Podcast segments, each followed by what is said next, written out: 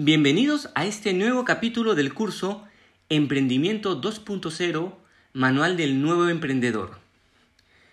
El día de hoy vamos a tocar un punto muy importante que toda campaña de comunicación debe vincular. El marketing de referencia o boca a boca. En el episodio anterior vimos cómo podemos trabajar una campaña de comunicación. Hemos definido dos grandes grupos de medios de comunicación que podemos utilizar para llevar nuestro mensaje. Por un lado, tenemos los medios físicos tradicionales, conocidos como off the line, y por otro lado los medios virtuales, modernos, conocidos como on the line. A través de estos medios vamos a trasladar el mensaje buscando alcanzar el posicionamiento deseado en nuestros clientes. Este posicionamiento, como hemos visto, en la mayoría de los casos se centra en mostrar un conjunto de atributos con la finalidad que puedan vivir la experiencia de nuestro negocio. Una vez que los clientes toman contacto con nuestro producto o servicio, como hemos visto, realizan un proceso de análisis y catalogan nuestros productos. Si hemos realizado un buen trabajo, nuestro producto será catalogado como bueno. Este es el momento donde debemos tener una especial atención en los clientes. Es en este momento donde nuestra campaña de comunicación se une con nuestra campaña de marketing de relaciones o boca a boca.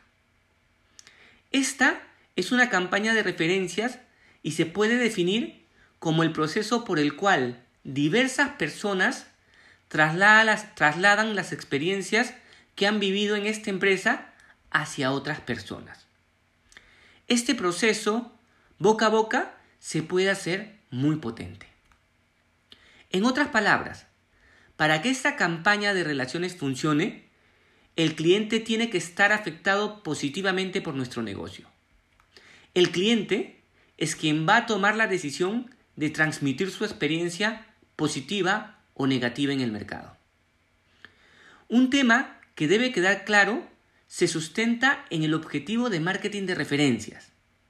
El mejor producto no siempre es el que gana.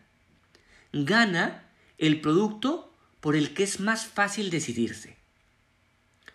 Podemos tener un producto extraordinario, sin embargo, si no genera un conjunto de alertas en el cliente, no será considerado en el proceso de toma de decisiones.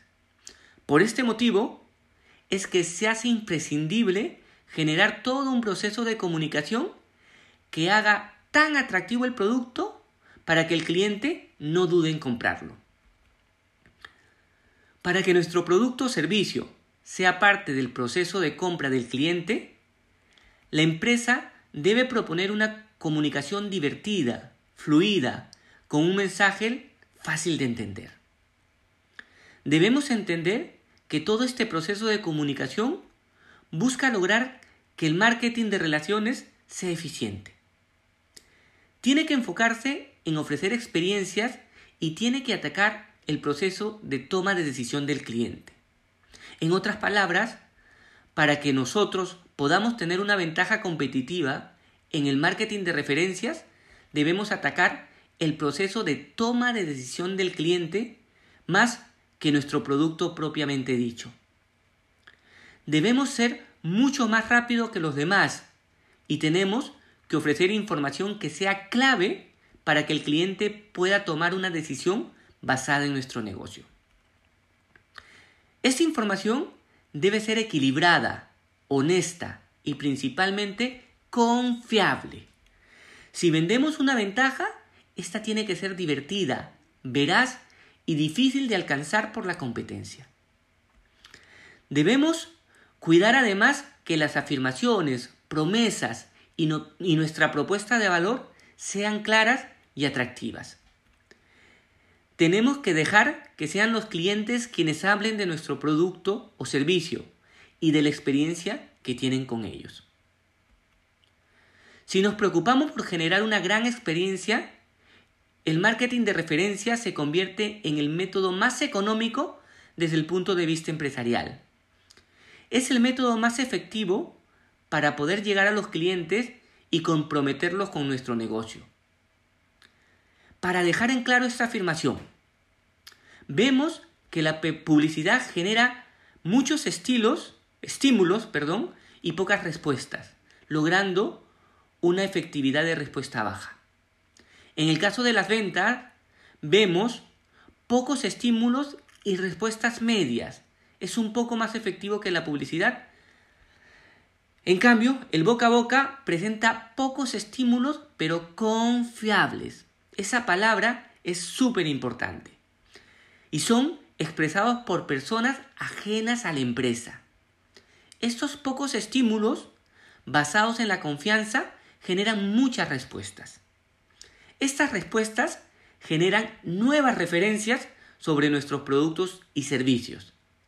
Y esta nueva generación de referencia permite que las respuestas crezcan lentamente al principio y luego crezcan de manera exponencial viralizando el mensaje. Cuando hablamos de llevar nuestra experiencia a los clientes, debemos entender que se puede dar de dos maneras.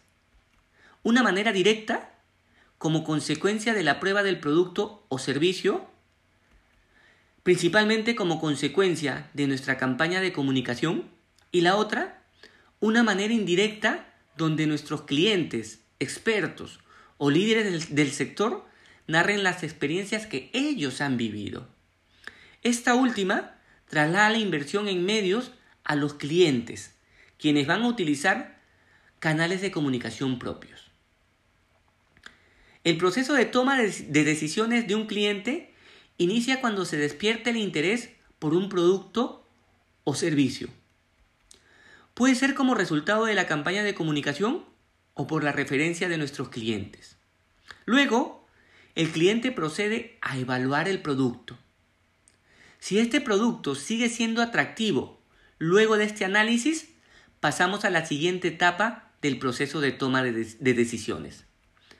En esta etapa, el cliente prueba el producto. Si este producto cumple con las expectativas planteadas o las supera, adopte el producto o servicio como suyo y puede convertirse en un nuevo referenciador. Una pregunta que cae por su propio peso es, ¿cuáles son las propiedades que tiene el boca a boca? Estas son la credibilidad que genera por su independencia, permite que los comentarios sean más influyentes, más poderosos y más persuasivos que cuando lo menciona la propia empresa. Es un mecanismo que transmite experiencias. Por tanto, los mensajes son muy emocionales. El boca a boca se adapta a cada cliente, es más pertinente y por tanto más complejo. Se autogenera, se autorreproduce y crece exponencialmente. Puede ahorrar una enorme cantidad de tiempo. Imagínense a nosotros como empresa tratando de llegar a tanta gente. Por añadidura, es eficiente y economiza el trabajo. Se puede, originar en una única fuente o, o en un número relativo pequeño de fuentes.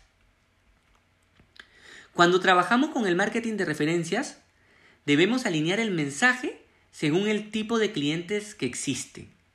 En primer lugar, tenemos a los innovadores, personas, personas audaces que buscan ser los primeros en utilizar los productos y servicios.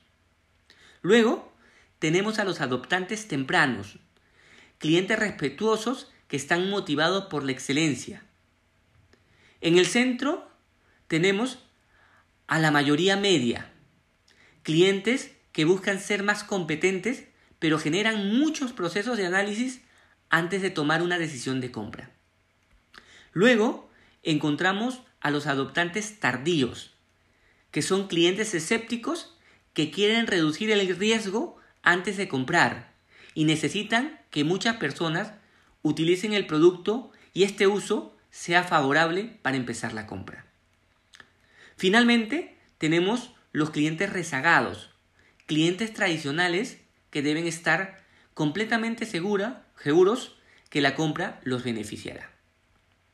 De todos estos, el marketing de referencia debe dirigirse principalmente al grupo innovador, este grupo es quien comienza a generar un conjunto de referencias positivas o negativas. Algunas empresas dan un paso más. Incluyen, antes de los lanzamientos, a un grupo de innovadores que tienen previamente identificados.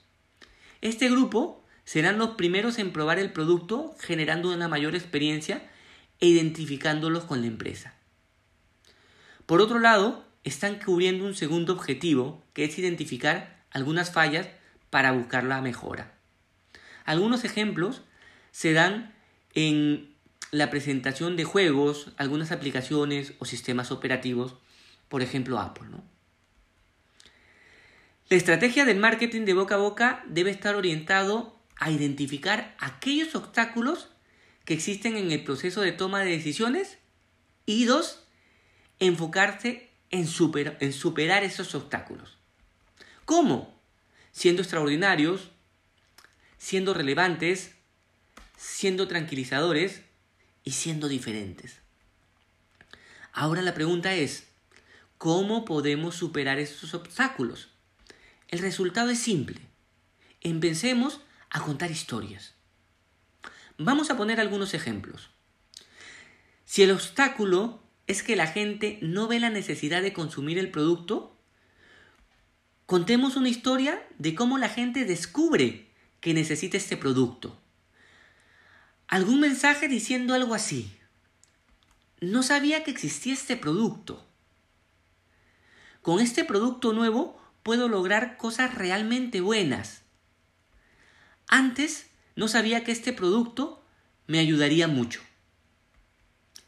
Si el obstáculo es que el cliente no puede diferenciar nuestro producto de la competencia, contemos una historia que indique cómo es único nuestro producto, cómo nuestra empresa es única en la forma de hacer negocios, cuál es su filosofía, aquella que lo diferencia de los demás, entre otras historias.